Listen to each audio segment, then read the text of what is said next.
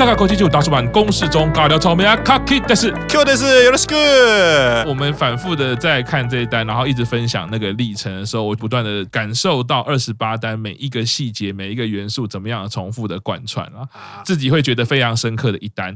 歌词其实也犹如 Q 常说的，也忠实呈现高山一时可能十年在乃木坂的呈现啦。那进到这个 MV 的时候呢，一开始我就会觉得这个场景其实很奇怪，你可能会觉得好像是电脑坏掉吗？啊，荧幕坏掉吗？怎么那个柔焦柔成这样，过度柔焦了，很不舒服，而且那个时间很长。然后看到，哎，应该是高山的背影吧？还是柔焦？终于出现聚焦了。对，而且他一开始柔焦的时候，他的背景其实是大家看那个 MV 都知道，他的故事是高山参加友人的婚礼。而、啊、在柔焦的时候，其实就已经在介绍高山一史要出来致辞。可是他那个时候用的词是日前都还在乃木坂以一起生的身份活动的高山一史，他那个时候用的已经是过去式啊，所以他在 MV 里面那个时间设定是他已经毕业毕业了，然后才去参加友人的婚礼。这个的后续我们就可以再来谈他怎么呼应了那个前面表。提取的部分啊，那到高山出现的时候，我觉得光第一幕我就觉得很动容，因为我们会先看到高山的背影。啊，因为他面向的新娘子嘛，但是新娘子其实面对镜头还是柔焦，柔焦。那其实这个图像语言呢，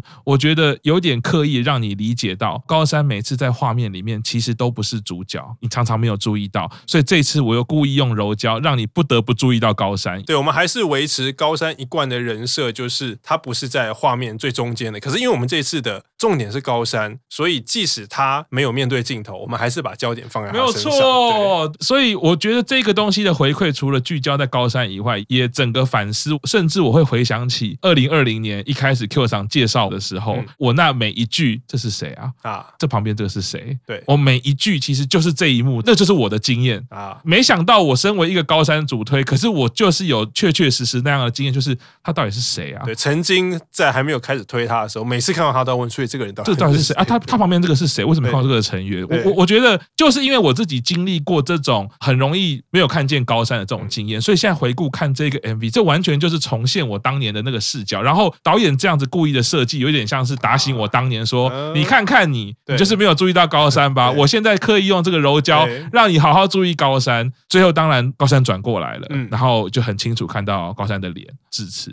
啊，下一幕就进到的是他一起身刚选拔的因为他讲的时候就是本来一开始要致辞说啊，今天很高兴参加新郎跟新娘的婚礼，新娘。是在我十七岁的时候，然后他讲十七岁，镜头就回到。他参加那个甄选会的时候，因为他那时候参加甄选会的年纪是十七岁，是。就几乎是禁歌了嘛。嗯，然后呢，这一幕啊，也据说是在拍摄的时候呢，最后一次啊，做一个特写拍镜头的时候，他终于哭了。啊。对，我记得在 making 里面也有这一幕，他那个时候哭的时候，他讲的是他觉得很寂寞啊，就是啊，因为要离开啊，傻逼戏，就是就是还是会，因为他那时候有趣，他身边那时候是没有任何其他成员的，是他一个人自己要面对他最后的作品。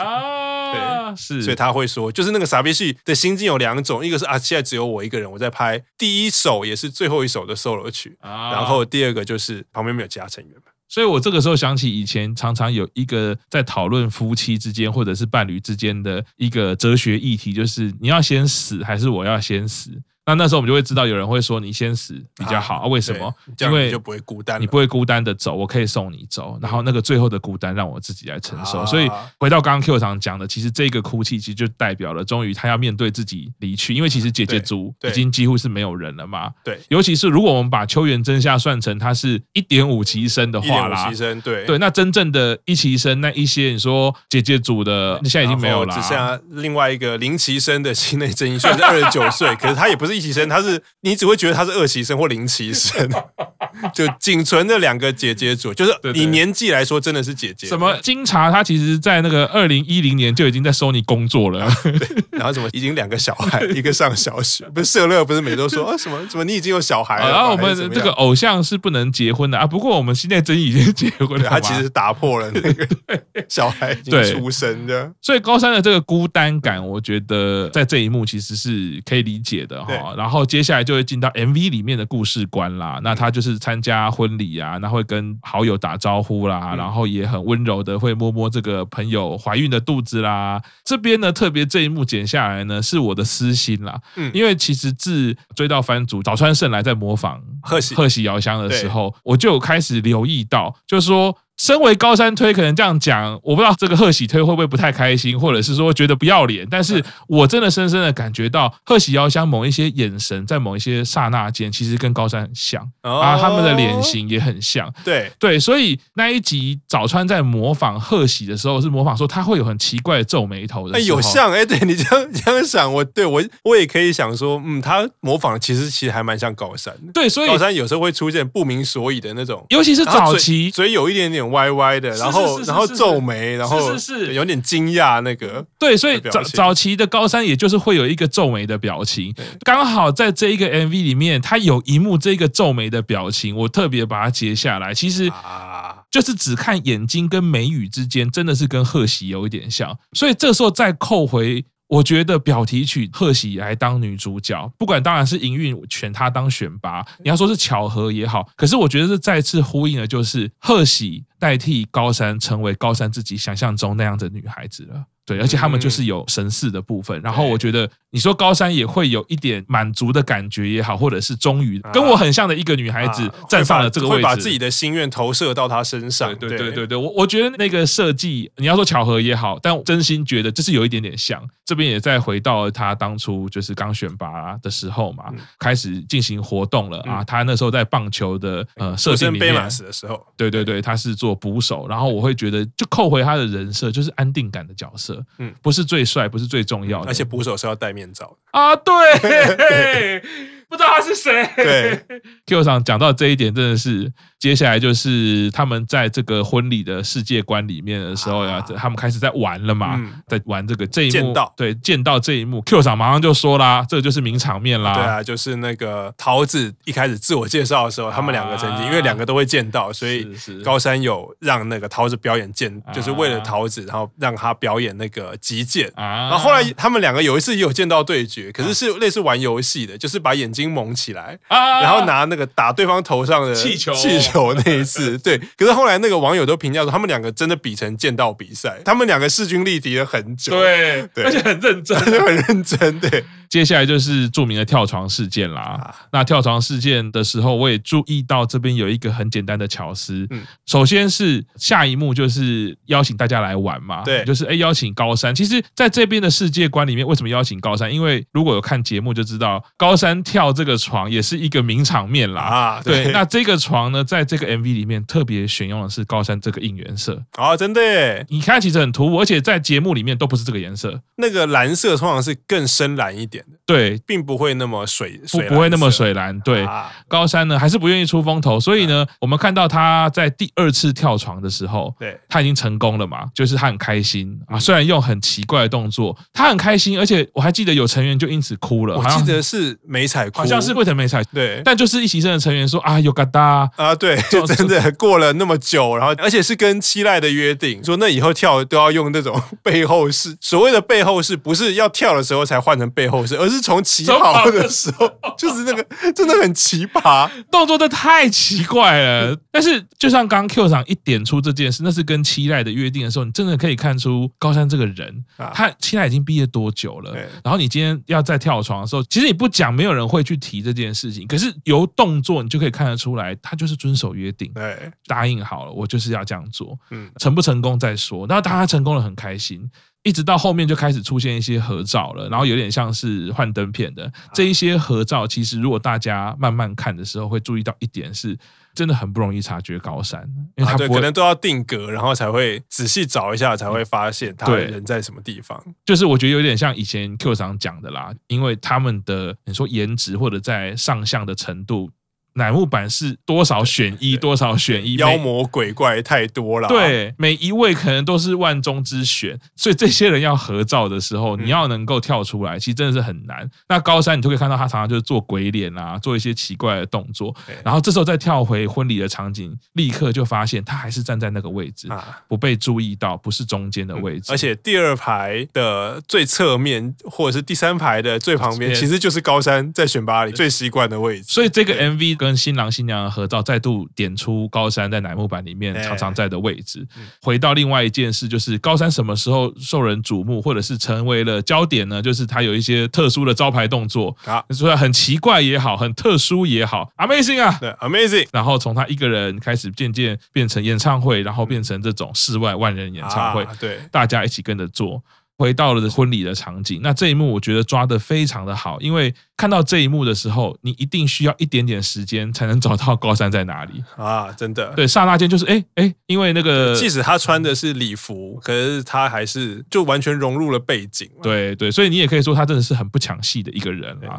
再来是从高山的背后的视角哈，我觉得在这一幕其实看到新娘致辞，然后在哭，然后高山在旁边看啊，就有点像是高山其实是这样子看着一位位成员毕业的啊，送他们离开。对，所以他的凝视的眼神呢，下一幕立刻跳回高山自己的哭泣。嗯，再来就是高山好久不见回到福神的位置哦，对，所以你看到他的表情的时候，竟然犹如在第一单他被选拔的那个样子。所以高山根本打从心底没有准备会再回福生。他那个时候的心态很可能是啊，如果第三排宣布没有，那我可能这次就是 under 了。对，对，他没有料到会在第二排的时候还会叫到自己的名字。对，所以啊，看到这边的时候，其实你可以说回忆全部都涌上心头，也可以说对那时的高山，其实那个心疼的感觉又冒出来了，然后就觉得她这是一个很纯粹的女孩子，嗯，不会多想的，所以这个表情真的很真实，就是啊。怎么可能？我是在第二排，对，可能怎么可能会往前呢？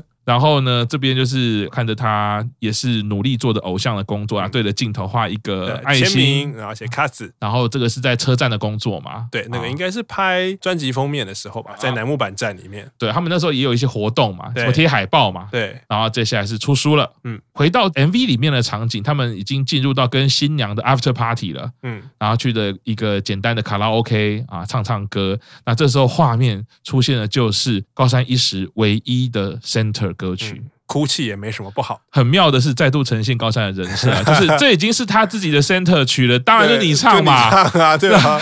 谁好意思在你面前唱你的歌啊？他的好友们就是啊，换你唱了，结果高山还是摇摇手说啊，不要了，不要了，就是这就是高山一直以来的那个人设嘛。其实下一幕立刻跳回的是他十七岁的时候见面会，嗯，啊，上台的时候，其实他那时候是有唱歌的哦。我会觉得这一幕就是强调你这十年间，其实当初她是一个爱唱歌的女孩，她还是向往唱歌的，她是想成为山口百惠般的女孩的。再捡回下一幕，这两幕完全就是，其实高山一时在唱歌的时候还是最开心的。对。就像他当初其实是想要考音乐系的，而且是唱歌组的嘛，但只是他后来没有去考，就直接甄选栏目版了。然后，所以他是有唱歌底子，他有唱歌底，他有准备过，然后，所以他还是热爱唱歌的，所以拿到唱歌还是很开心的，就是完全就是十年前跟十年后的样子。对对对，唱完了之后呢，很合理，大家会有掌声嘛，而且你唱自己的歌嘛啊。高山再度那个奇怪的皱眉啊，不好意思，就是啊，不要了，不要了啊！高山的人设始终都是这样，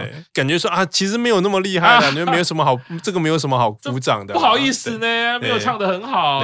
然后下一幕就回到另外一个高山的人设，就是总是在关心别人，他反而觉得这是理所当然该做的事情。所以在 MV 里面，他的好友睡着了，他就立刻帮他盖被子啊。然后这一幕完全就让我想起在一期生演唱会松村的那个。气话他自己唱完歌去外面躺椅躺下的时候，一期生们一起出去帮他盖被子。对，然后下一个就是接到那个名场面，期待的哭泣啊。然后我觉得在那个时候，作为乃木坂这么年轻新进艺人，在画面里面，他第一个会留意到这个时候要关心别人，要赶快去安慰他。我觉得这是很了不起的事情。对，因为初期大家都只会注意到七濑那个时候哭了，后来你才会说，哎，是谁是谁去安慰？是高山，是高山去安慰。接下来就开始一样是一张张。乃木坂的照片依旧高山一时都不会站在照片的 C 位。对，这一幕一幕都会想起。我不知道在去年开始的时候，我有多少的镜头是很愚蠢的就没有看到高山，或者是很愚蠢的问：“哎，这个是？”因为它的属性就不是镜头中央，它的属性就是也不至于到寻找威力这样子。是是是，可是就是镜头的焦点通常都不会是他。对，然后其中还特别有一张高山跟贺喜的合照啊，真的是同款。你说是姐妹，其实也还可以。对，你就会觉得他同。同类型，我们不能说他长得很像，但是真的是同类型，脸型真的很像。那如果再加上那个皱眉，真的那个眉宇之间真的很有趣的感觉。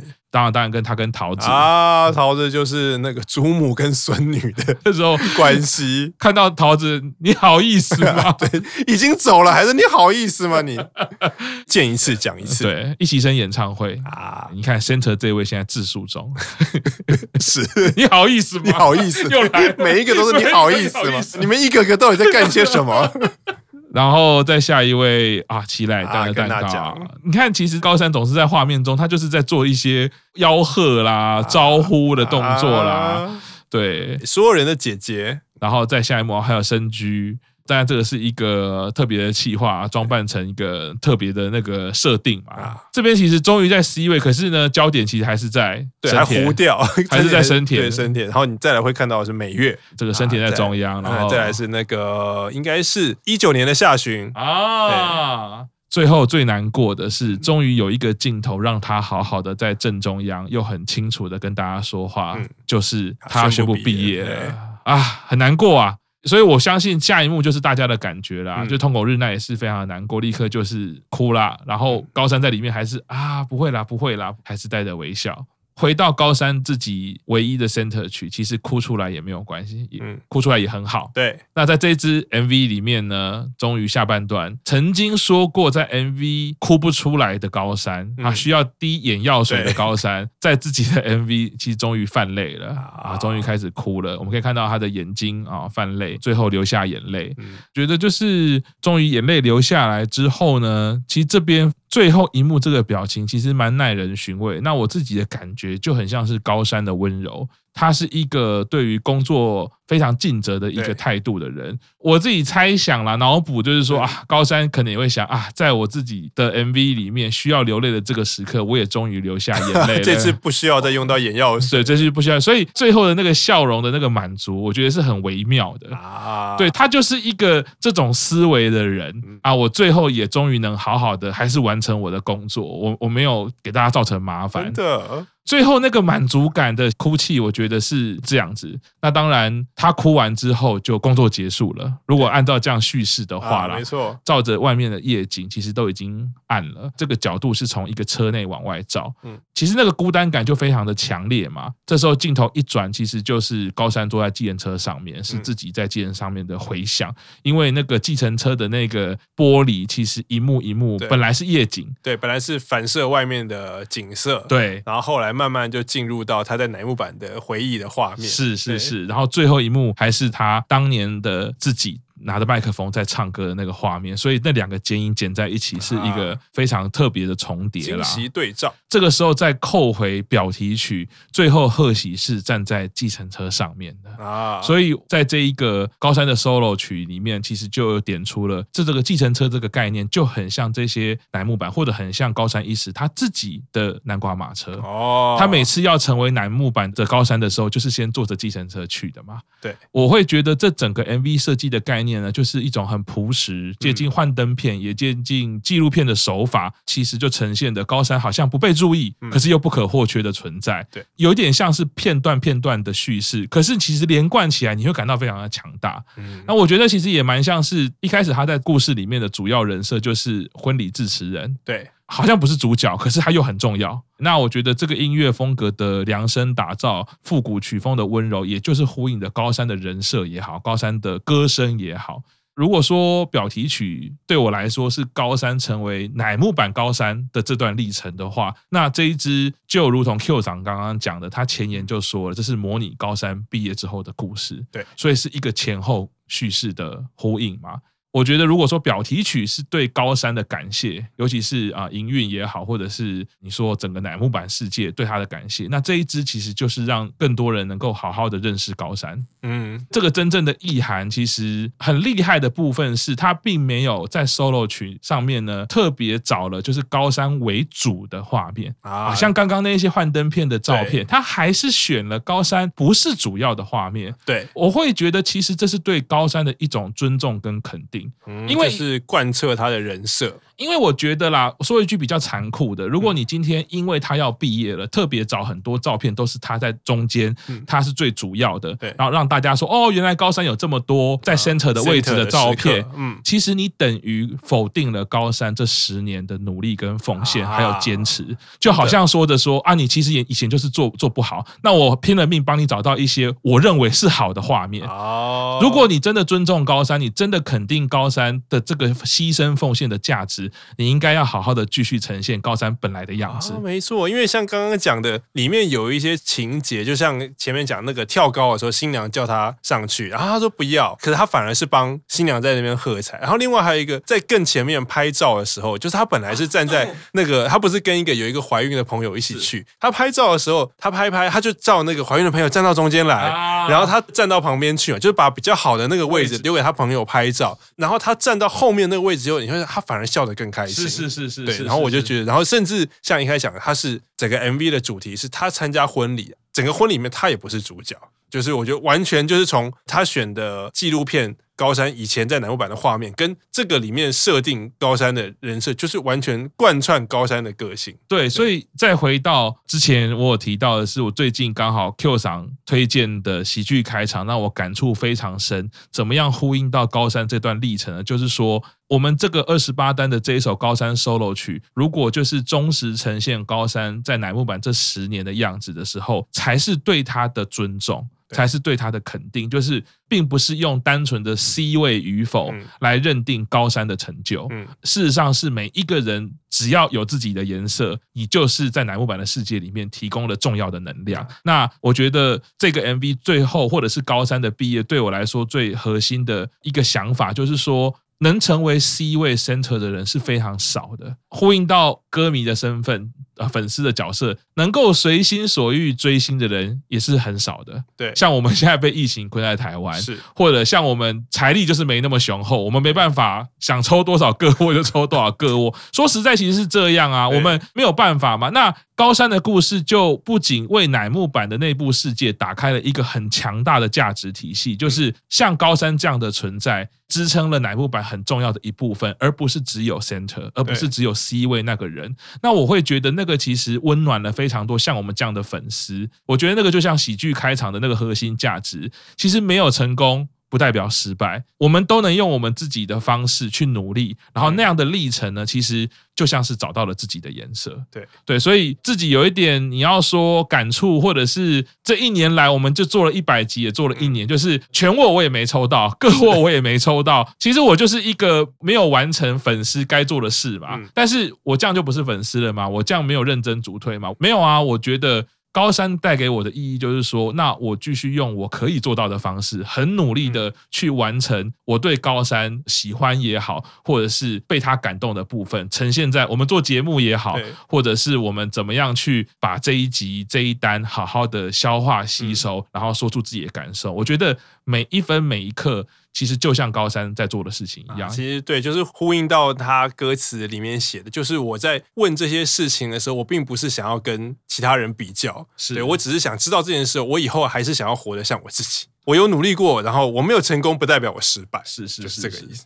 再度呼应到，就是那个喜剧开场，就在这一周录音前看完，我觉得那个感受是加倍的啊。我觉得或许其实也是一个我们这个年代开始慢慢要建立的世界观，所以我自己觉得喜剧开场也好，或者是高山一时的这一个它代表的一些价值也好，其实都是了不起的啊。再也不是把世界二分法哦，好像没有 center 你就是，好像没有当上 center 你的偶像。生涯就是失败。对啊，你没有竞选吧，就是这种二分法其实常见嘛。对，我们其实老实说了，在很多粉丝现在你说呃生气也好，或者是交战啊，粉丝之间会有一些就是交战嘛，然后或者是你说要黑谁黑谁，我觉得那个都很多是一个二分法的世界造成的。当你这样二分法的时候，一定是胜败哦优劣。这种观念其实没有办法延展下去的，因为有就有，没有就没有，一翻两瞪眼嘛。那有什么好说的？三十九个成员只有一个，每一次只有一个人可以当 center。我还蛮喜欢有些粉丝会讲出的名言，他说对他而言，他的推站在哪里，那个位置就是 center。是啊，是啊，是啊。我觉得这简单的一句话其实蛮说明这样的概念啦。那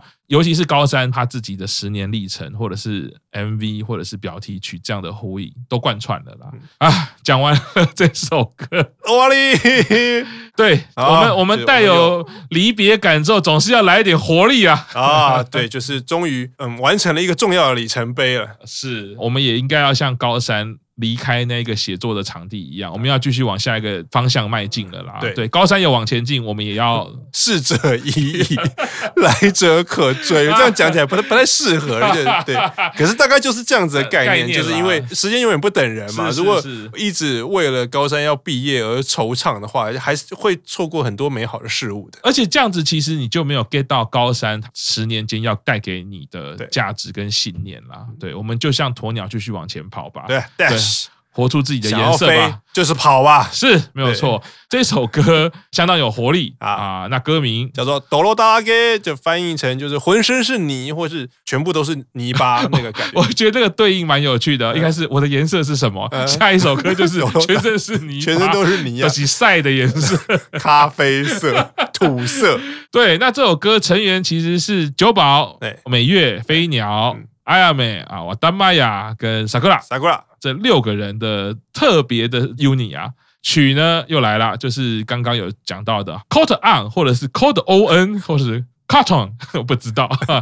对，那他在这一单里面就做了两首歌啦，对啊，两首编曲也都是他啦。其实这一首歌蛮单纯的，就是日式硬蕊朋克啊，没错，因为那个歌词其实写的非常的简单啊，他大概就是说。抖落大 gay 嘛，满身是泥，他他会说，虽然我满身都是泥，我已经脏到不能再脏。可是我没有赢的原因，是因为跟我摆在一起的都是干净漂亮的东西，所以其实那个还蛮有，你要说蛮中二，啊。然后或者蛮屁孩的。他没有否认说，对我现在看起来是很脏，可是我有我自己要追寻的东西，是你自己擅自拿那些东西跟我比较，然后说，哎，你看你好脏。啊，对，所以他们那个就歌词其实有呼应到整个 MV 里面的设定嘛，就是他比如说第一次看到这个 MV 的时候，就是刚刚讲那个日式硬蕊乐团风的。曲子，我觉得这首歌看完 MV 第一次的感觉就是，天啊，这个双主唱实在是太迷人，就是太威了。两双主唱，一个是帅气的美月，一个是冷酷的酒保啊。对，然后看点就是他们两个的眼神啊，就是同样是属于很有力的眼神，可是美月就真的是很帅。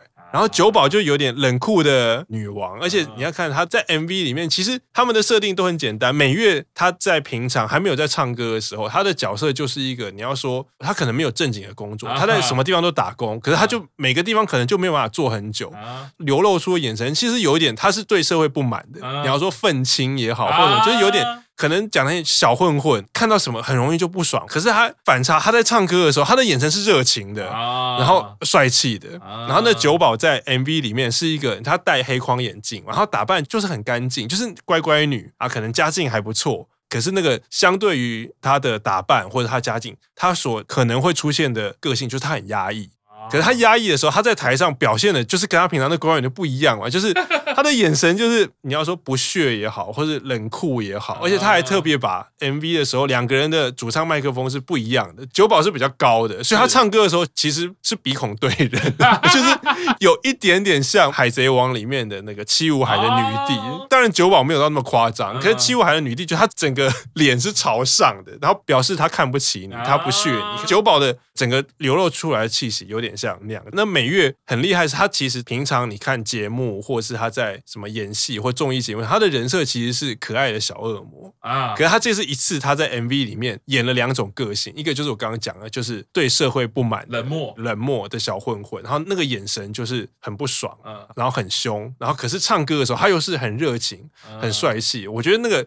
之前呃，比如说出演日剧也好，他锻炼出来的演技完全就是有反映在这首歌的 MV 上。啊，刚刚讲到这个酒保麦克风比较高啊，就是我那时候在看的时候，我就跟 Q 长讲，立刻让我想到这个麦克风唱歌的方式啊，完全就是两千年著名乐团 Oasis 走上唱歌的方式啊，这种君临天下的唱法嘛。但他们就是超级中二，而且超级，当然他们现在的中二已经用在不同的地方，因为他们解散了嘛，然后那两兄弟互杠啊，而且他们互杠的方式很好笑，什么哦。我超级 OK 的啊，我跟他要同台完全没问题啊，只要给我什么几亿就好了。另外一边就回说，哦，没有要跟他同台，OK，我不我不用钱，哦，OK，你只要把它变成那个 LED 投影，我就可以跟他同台，就是 中二到不行，就是就是你不要就不要嘛，你不要讲一些有的没的，他们两个就会是说，没有不要的是他，没没品的是他，对啊，没有啊，我有提出条件啊，是你没有办法照做，是不是超中二？超中二，而且而且几岁几岁？几岁？有九保成熟点对。其实因为我去英国录过音，你知道吗？因为英国佬就是这样。你你也可以说他热情、有趣。英国佬跟美国佬比较不一样啊，就是美国人比较大方、比较直接，可英国佬一开始就是有点酷酷的、傲傲的啊。他跟你很好，喝喝了啤酒，他就跟你很嗨。然后我觉得 Oasis 就这样，所以他那个浑然天成的麦克风动作，就是真的。我们那时候一看就是。这就是 Oasis 啊，哦、那种那种英伦摇滚，然后不屑到不行哦啊，所以酒保诠释的非常好。好，那我们先休息一下，稍后继续听大叔版公式中。